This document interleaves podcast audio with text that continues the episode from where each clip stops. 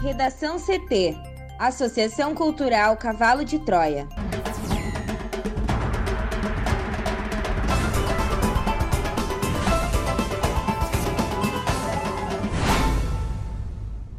Olá, eu sou Amanda Hammermiller.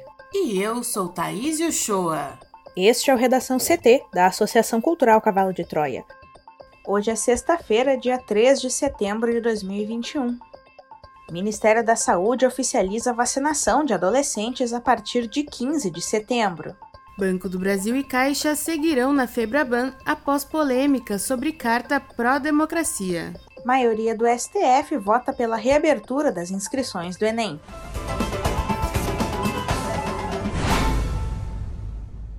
O Ministério da Saúde autorizou oficialmente a vacinação de adolescentes de 12 a 17 anos sem comorbidades em todo o país a partir do dia 15 de setembro. A autorização foi publicada na noite de ontem e está assinada pela secretária extraordinária de enfrentamento à Covid-19 da pasta, Rosana Leite de Mello. O documento, de quatro páginas, informa que as doses das vacinas da Pfizer, a única autorizada pela Anvisa para este público, específicas para os adolescentes, serão incluídas nas pautas de distribuição aos estados a partir do dia 15. Agora, a expectativa é sobre se a autorização pode antecipar o início da imunização em pelo menos parte das cidades gaúchas para ainda antes do dia 15. Conforme dados do Conselho das Secretarias Municipais de Saúde do Rio Grande do Sul, 209 dos 497 municípios, entre eles a capital, Porto Alegre, têm doses da Pfizer para aplicar, ou em toda ou em pelo menos uma parte da população de 17 anos.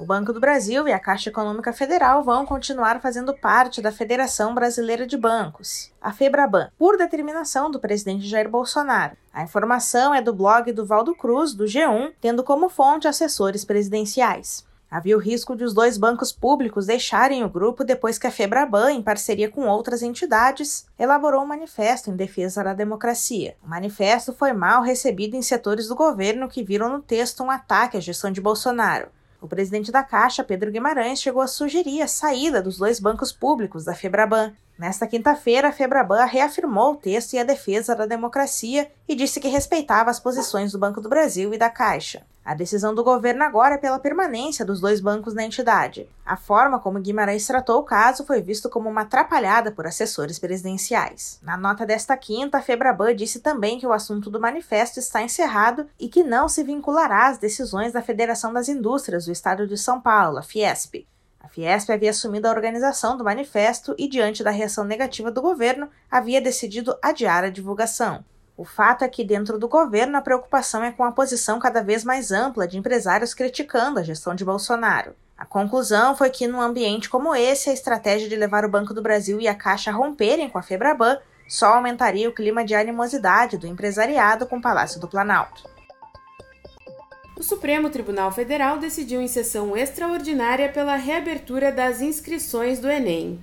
Os ministros formaram maioria e acataram o pedido de suspensão de restrição à isenção da taxa do exame. O pedido foi feito por partidos políticos de oposição e entidades estudantis. O voto decisivo foi do ministro Luiz Roberto Barroso. O primeiro a votar foi o relator ministro Dias Toffoli, que concedeu a medida cautelar para determinar a reabertura do prazo de requerimento de isenção de taxa, sem que haja necessidade de apresentar uma justificativa para a ausência do exame no ano passado, como determinado no edital do Ministério da Educação.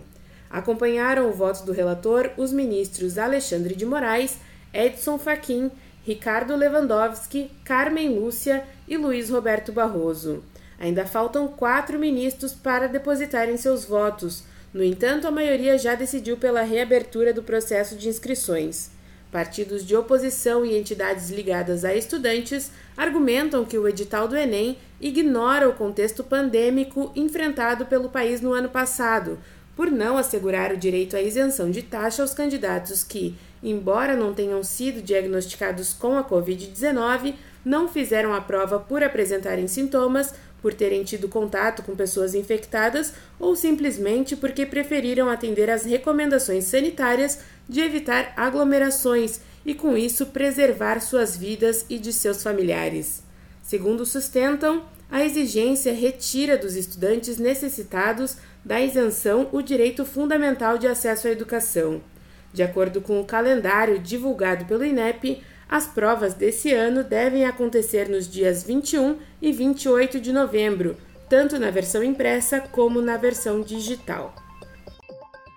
Este foi o Redação CT, que é publicado de segunda a sexta, no início da tarde. Para não perder nenhuma edição, siga o podcast no seu aplicativo favorito ou acesse arroba AC Cavalo de Troia no Instagram e inscreva-se para receber no WhatsApp ou no Telegram. Uma ótima sexta-feira!